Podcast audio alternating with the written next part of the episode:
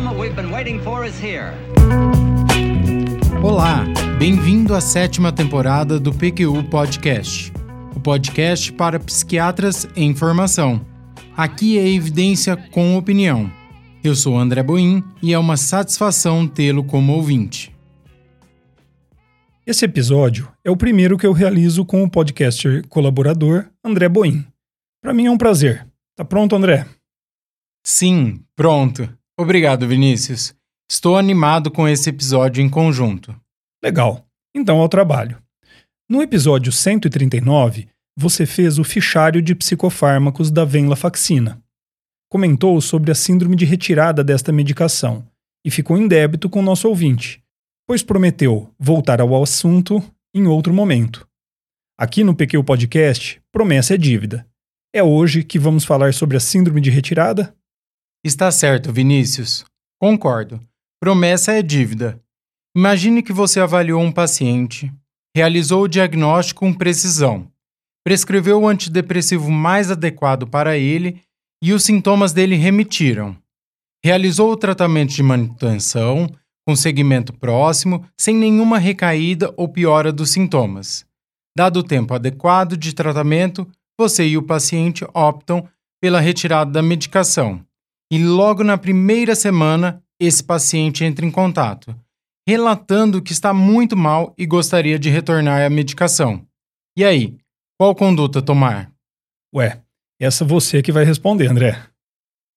Tudo bem, mas antes disso, o PQ Podcast é uma iniciativa independente do Luiz Alberto e do Vinícius e que agora conta com a nossa colaboração, do Gabriel Queijo e minha. Aqui você vai encontrar evidência e opiniões que acreditamos serem úteis a você, psiquiatra em formação. Se gosta do nosso podcast, divulgue entre seus amigos e colegas. Retomando o problema clínico apresentado. Nessa hora surgem várias dúvidas. É inevitável, Será que seria uma piora do transtorno primário ou trata-se de uma síndrome de retirada? Como diagnosticar essa síndrome? Quanto tempo ela pode durar? Que classes de medicações estão relacionadas com o seu surgimento? Com quais medicações o risco de ocorrência é maior? Poderia ter usado alguma estratégia para fazer a retirada da medicação com menor risco? O que fazer agora que a síndrome já está instalada? Sua situação não está ficando melhor, André. Antes você tinha uma pergunta para responder, agora tem várias. Em prol da clareza das ideias, eu vou complicar um pouco mais. Diversos termos são utilizados na literatura para descrever a situação clínica em questão: síndrome de retirada, síndrome de descontinuação e síndrome de abstinência. Existe um termo correto? Esse é um ótimo começo, Vinícius. Não existe um termo correto mas existem sim preferências e argumentos sobre o uso de um ou outro termo. Koski e Schonard publicaram em 2019 uma revisão intitulada Síndromes de abstinência aguda e persistente após descontinuação de medicação psicotrópicas, em que defendem o uso do termo síndrome de abstinência. Apesar de reconhecerem que os termos síndrome de descontinuação ou de retirada foram consagrados pelo uso quando nos referimos aos inibidores de recaptura de serotonina e aos duais, eles argumentam que não existem razões que sustentem a diferenciação do mecanismo fisiopatológicos e sintomatologia que ocorrem da interrupção do uso dessa classe de medicação ou de outros psicofármacos, como benzodiazepínicos. Eu entendi os argumentos deles, André, mas qual a sua opinião? Que termo prefere utilizar? Prefiro o termo síndrome de retirada, ou mesmo descontinuação, Vinícius.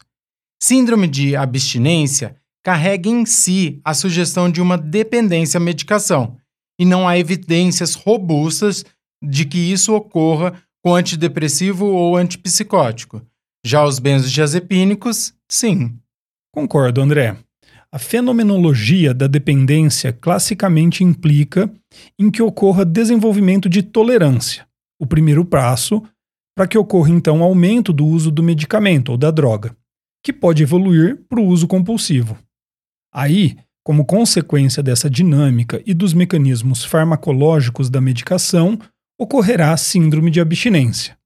Não vemos estes fenômenos com o uso de antidepressivos. Perfeito, Vinícius. Que fique claro, então, que deste ponto em diante usarei o termo síndrome de retirada, apesar de que nas publicações originais que nos baseamos para este episódio, o termo utilizado tenha sido outros. Bem lembrado. Seguindo adiante, na revisão de Koski e Chornad, eles propõem que existem três condições clínicas relacionadas à retirada de antidepressivos. Sim, são elas: Síndrome de retirada com novos sintomas, o que é como eles denominam o que nós entendemos como síndrome de retirada convencional. Os novos sintomas a que eles se referem são exatamente as manifestações causadas pela reação de estranheza do organismo à suspensão do medicamento, diferente dos sintomas do quadro primário que vinha sendo tratado. Rebote de sintomas, transtorno persistente após a síndrome de retirada. Todas elas podem ser iniciadas após uma redução ou descontinuação ou troca de medicação antidepressiva. A síndrome de retirada é caracterizada por rápido aparecimento de pelo menos dois sintomas que o paciente não apresentava antes da diminuição ou retirada da medicação. Os sintomas podem ser diversos e heterogêneos e podem variar com o tipo de medicamento.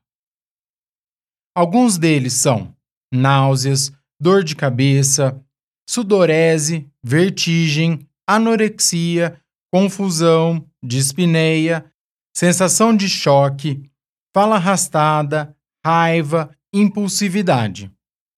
Eles necessariamente causam sofrimento, mal-estar clinicamente significativo.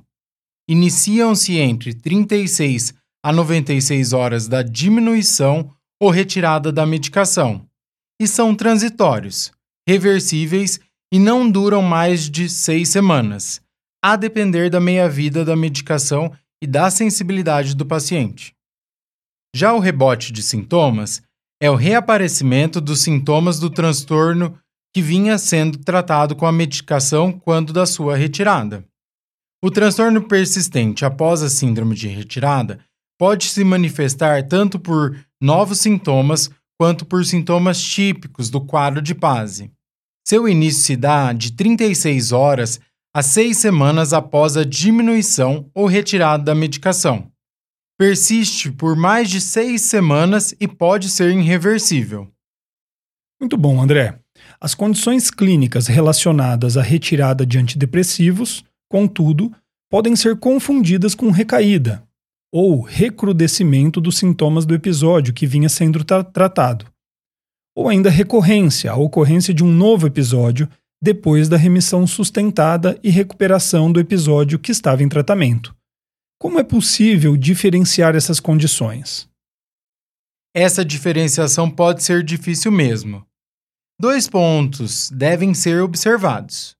O primeiro é que a condição clínica relacionada à retirada de antidepressivo os sintomas se iniciam de forma aguda e abrupta. Já nas outras situações, os sintomas surgem gradualmente. Já o rebote de sintomas poderia ser mesmo entendido como uma recaída, às vezes com manifestações mais intensas do que o paciente apresentava antes do início do tratamento. Ok, acho que agora ficou mais claro. Alguns comentários sobre esta descrição e classificação que pretende ser inovadora. A síndrome de retirada convencional é a entidade clínica mais familiar, vejo com muita frequência no dia a dia. Sobre ela, o único comentário que faço é que pode começar mesmo antes de 36 horas, principalmente com medicações de meia-vida mais curta e em pacientes mais predispostos. O transtorno persistente após síndrome de retirada, na minha experiência, é menos comum, mas já acompanhei pacientes com queixas desse tipo. Agora, o rebote de sintomas, para mim, é uma recaída e não um tipo de síndrome de retirada.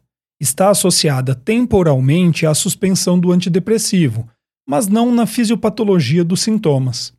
Eu gostaria de dados que me desafiassem a mudar de ideia. Justo, Vinícius. Vamos ver se adiante apresento dados e argumentos que o convençam. Ok. Já tendo apresentado, caracterizado e classificado o nosso problema, vamos agora analisar a ocorrência dessas síndromes com diferentes classes de antidepressivos. Em 2019, James Davis, da Universidade de Hampton, e John Reed, da Universidade de East London, publicaram uma revisão sistemática sobre a incidência, gravidade e duração da síndrome de retirada de antidepressivo no periódico Addictive Behaviors. Eles incluíram na revisão 17 estudos com metodologias heterogêneas.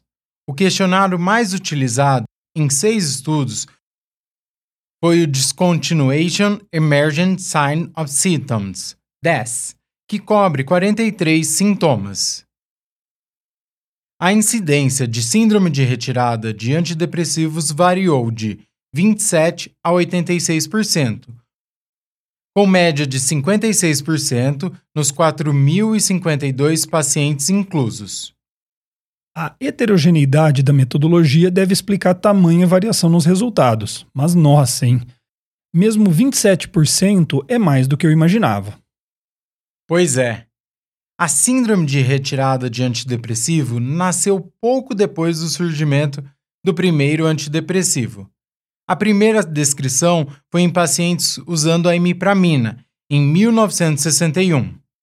É, era de se esperar que o primeiro antidepressivo descoberto também fosse o primeiro antidepressivo associado à ocorrência de síndrome de retirada.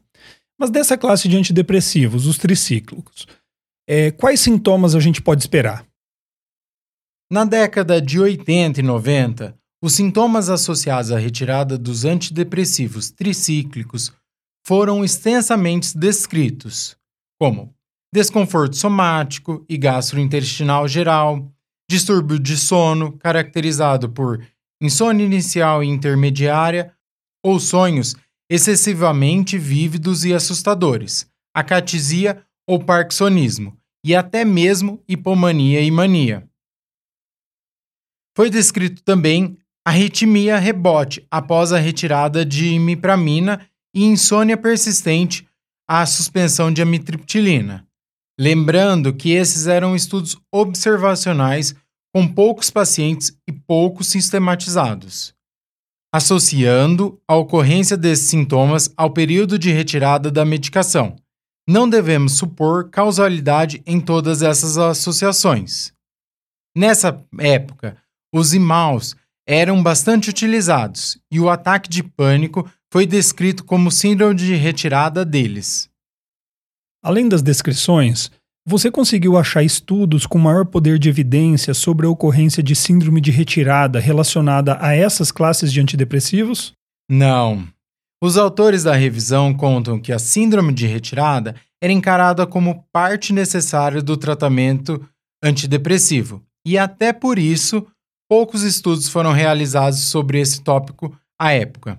Faz sentido para o entendimento da época mas hoje faz falta estudos mais controlados sobre essas ocorrências. Concordo. Outras medicações sobre as quais há poucos relatos de caso e praticamente nenhum estudo mais bem delineado são a trazodona, a mirtazapina e a bupropiona.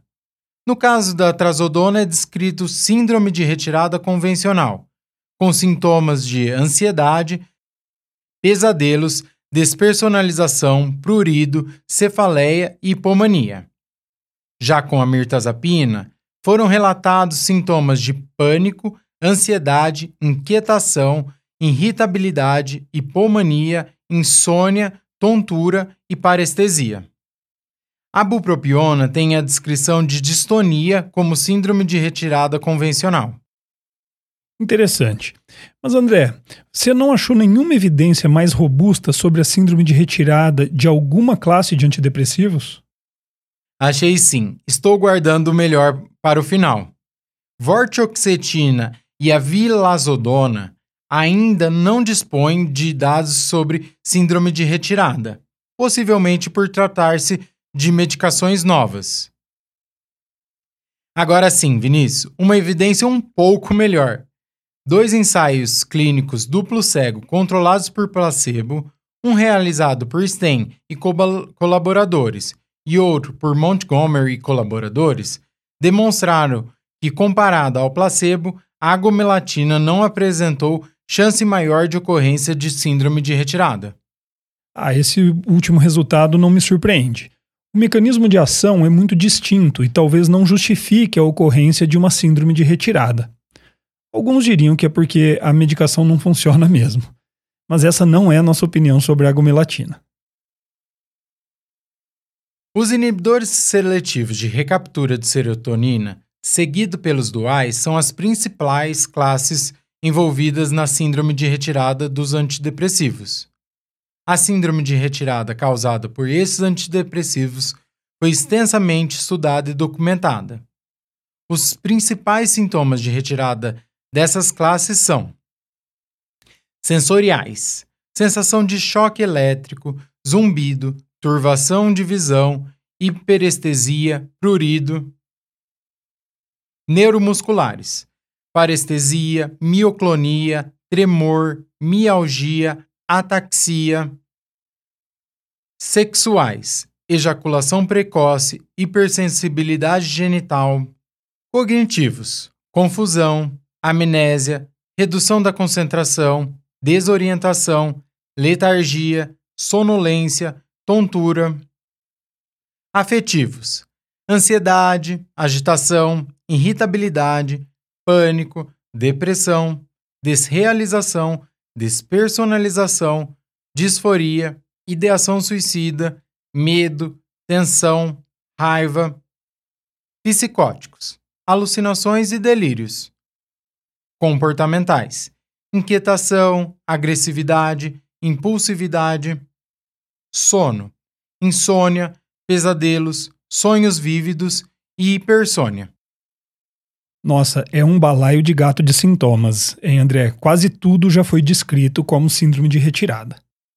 O mais comum é que o início dos sintomas ocorra depois de 36 horas, mas até 10 dias, após a redução ou suspensão da medicação a depender da meia-vida do medicamento, com remissão podendo acontecer após horas, mas podendo chegar até seis semanas do início do quadro. Quando da diminuição ou suspensão da dose, pode acontecer a síndrome de retirada com todos os inibidores seletivos de recaptura de serotonina. A fluoxetina é menos associada com essa ocorrência. A paroxetina, pelo contrário, é famosa por esse fato. Está associada a uma maior incidência entre 42% e 100% dos pacientes, segundo revisão publicada por Davis e Reeds, de 2019, e maior gravidade da síndrome. Essa fama da paroxetina é bem conhecida não só por nós psiquiatras, mas também pelos pacientes. Mas e sobre os inibidores de recaptura de serotonina e noradrenalina? O que, que você tem a nos dizer? Ah, com todos os duais, novamente pode ocorrer a síndrome de retirada. A droga com maior incidência é a venlafaxina, como comentado no episódio 139 do PQU Podcast, ocorrendo entre 23 e 78% dos pacientes. Isso tudo que você comentou foi sobre a ocorrência de síndrome de retirada convencional. Mas e as outras duas entidades descritas por você no começo do episódio? Bem lembrado. O rebote de sintomas, ou seja, o retorno dos sintomas presentes antes da introdução da medicação, é uma entidade nosológica menos estudada. Foi associada com maior frequência à paroxetina e outros inibidores seletivos de recaptura de serotonina de meia-vida curta em dois ensaios clínicos, um realizado por Rosenbach e colaboradores, publicado em 1998, e outro por Michelson e colaboradores em 2000. Eles compararam pacientes com depressão unipolar em uso de sertralina ou fluoxetina ou paroxetina com remissão dos sintomas por mais de quatro meses de tratamento e menos de três anos. Após a randomização, um grupo passou a tomar placebo em substituição do seu tratamento e outro grupo seguiu com o tratamento habitual e foram, então, avaliados por quatro semanas. Em ambos os estudos, a incidência de reaparecimento dos sintomas depressivos foi maior no grupo que fazia uso de paroxetina e transicionou para placebo. No primeiro estudo, os autores encontraram aumento médio de 5,6 na escala de HAM-D28 no grupo que interrompeu a paroxetina e uma redução de 1,6 no grupo controle. Já no segundo estudo, aumento de 6,1 e 0,8 pontos na escala de HAM-D21, respectivamente. Outro achado comum entre os estudos foi que a fluoxetina teve a menor taxa de piora dos sintomas depressivos e menor gravidade entre as três medicações, não sendo possível identificar diferença significativa entre os grupos que interromperam e que não interromperam a medicação. Os estudos divergem quanto ao grupo que usou sertralina. No de Michelson e colaboradores, não houve diferença na recidiva de sintomas depressivos. Já no de Rosenbach e colaboradores, houve aumento médio de 3,5 na escala HAM-D28 no grupo que interrompeu a sertralina e aumento de 1,2 no grupo controle. Dados interessantes, porém ainda precários. O rebote de sintomas, conforme descrito por Koski e Choinar, não é uma apresentação que costumo ver na minha prática com antidepressivos. Com benzodiazepínicos, sim, mas não com antidepressivos. Quando acontece de o paciente ter uma recaída, o que frequentemente acontece é o reaparecimento dos sintomas após dias ou semanas da suspensão da medicação, e ainda de forma gradativa. Fiquei curioso sobre a ocorrência desse rebote de sintomas com os duais. A maior predisposição à síndrome de retirada significa também maior predisposição para o rebote de sintomas? Eu também gostaria de ter essa resposta, mas infelizmente não encontrei ensaios clínicos comparando o rebote de sintomas com inibidores de recaptura de serotonina e noradrenalina entre si ou outras classes. O que há são relatos de casos ou séries de casos descrevendo essa ocorrência com a venlafaxina. Uhum. E sobre o transtorno persistente após a síndrome de retirada, André? Sobre essa condição clínica, há poucos relatos de caso, a maioria relacionada com a suspensão da paroxetina. Em algum deles, os pacientes apresentam sintomas de pânico após anos da retirada da medicação. E aí eu me pergunto e pergunto a você: seria mesmo esse tal transtorno persistente pós-síndrome de retirada ou um novo episódio do transtorno de base? É, para mim, me parece a segunda opção, viu, André? Isso mesmo, Vinícius. Exageros e forçações de barra à parte, na revisão de 2019, Davis e Reed trazem algumas informações que podem nos ser útil. Como os desenhos dos estudos foram bem diversos, ficou difícil agrupar os resultados. Então vou pontuar o que achei mais interessante. Ensaio clínico randomizado de 1998, avaliando a retirada de fluxetina, 40% dos 58 pacientes apresentaram síndrome de retirada após seis semanas da suspensão da medicação. Em estudo de 2012 do Royal College of Psychiatry, aplicou um questionário em 512 pacientes que tiveram síndrome de retirada. Geralmente, os sintomas duraram até seis semanas e 25% relatou pelo menos um dos sintomas se manteve por pelo menos três meses. Outro estudo realizado por James Davis e colaboradores, publicado em 2018, questionou por quanto tempo 580 participantes apresentaram síndrome de retirada. 86,7% responderam pelo menos dois meses, 58,6% pelo menos um ano e 16,2% mais de três anos. Nossa, impressionante, hein, André? Outro estudo incluído na revisão constatou que 34% dos pacientes que suspenderam o uso da paroxetina tiveram que retornar a seu uso devido à gravidade ou persistência do sintoma de retirada. É, André, realmente são números expressivos. Eu vou ficar mais atento à ocorrência desse transtorno persistente após síndrome de retirada, mas não estou convencido de que não seja uma recorrência do quadro de base. Preciso é avaliar o porquê da ocorrência ser tão baixa na minha prática. Existe sempre a chance de eu não estar questionando os pacientes de maneira adequada. Gostei da revisão de Davis and Reeds. Algo mais de interessante nela?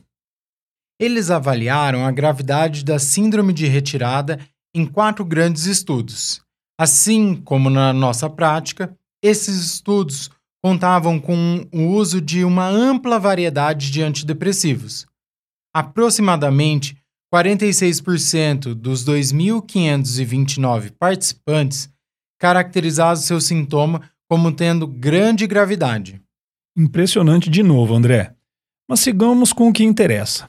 Há como reduzir a chance de ocorrência da síndrome de retirada e como manejá-la quando já está instalada? Chegamos ao ponto alto desse episódio. A cereja da cereja do bolo, André. Uma estratégia muito difundida é a redução gradual. A orientação da Associação Britânica de Psicofarmacologia é que a redução da dose do antidepressivo seja feita por um período de duas a quatro semanas, com redução linear da dose até o mínimo de dose terapêutica antes da suspensão. Além disso, sugerem que, de maneira geral, a fluoxetina não necessita dessa redução gradual, mas que se estiver sendo utilizada em dose alta, como 60 mg ou mais ao dia, a redução seja feita por um período de duas semanas. Em 2019, Mark Horowitz e Dave Taylor publicaram na Lancet um estudo sobre a ocupação dos transportadores de serotonina nos pacientes em redução gradual de citalopram avaliada por PET. A partir dos resultados desse estudo pré-clínico, os autores orientam que se faça micro-reduções graduais da dose com intervalos maiores do que os habitualmente usados de semana até meses. No mesmo periódico, em resposta a esse artigo, Enricos Rue e colaboradores criticam a orientação e argumentam que essa alteração fisiológica não tem implicações clínicas e sugerem um paradigma da redução de 50% da dose mínima terapêutica na primeira semana depois da redução gradual a cada semana. Ambas as estratégias necessitam de ensaios clínicos que comprovem sua pertinência. É, André, parece que o tema é muito recente e não temos muitas respostas claras de como conduzir estes casos. Eu fico com a prudência. Sem dados para mudar paradigmas, continuo com o tradicional, mesmo que reconheça seus problemas. Quais outras formas de enfrentamento você encontrou? Existem outras estratégias. A troca por antidepressivo de meia-vida longa, do ponto de vista da fisiopatologia da síndrome de retirada, faz sentido, assim como fazemos na suspensão dos benzodiazepínicos. Nesses casos, a fluoxetina seria a mais indicada. Além de meia-vida muito longa, ela é, ao mesmo tempo, substrato e inibidora da enzima 2D6 do citocromo P450, responsável pela metabolização de vários outros antidepressivos. E por isso, aumenta a concentração do antidepressivo que está sendo retirado pela inibição da enzima e por mecanismos de competição pela via de metabolismo. Outra forma proposta é o uso de medicação não antidepressiva para minimizar os sintomas de retirada. Os benzodiazepínicos são a classe mais utilizada. Ambas as abordagens fazem sentido, mas carecem de estudos sistematizados sobre seu uso. Bom trabalho, André. Algo mais? Não, era isso mesmo que tinha para falar. Espero que esse episódio auxilie o ouvinte na retirada ou troca de antidepressivos. Obrigado por nos acompanhar até aqui e até a próxima.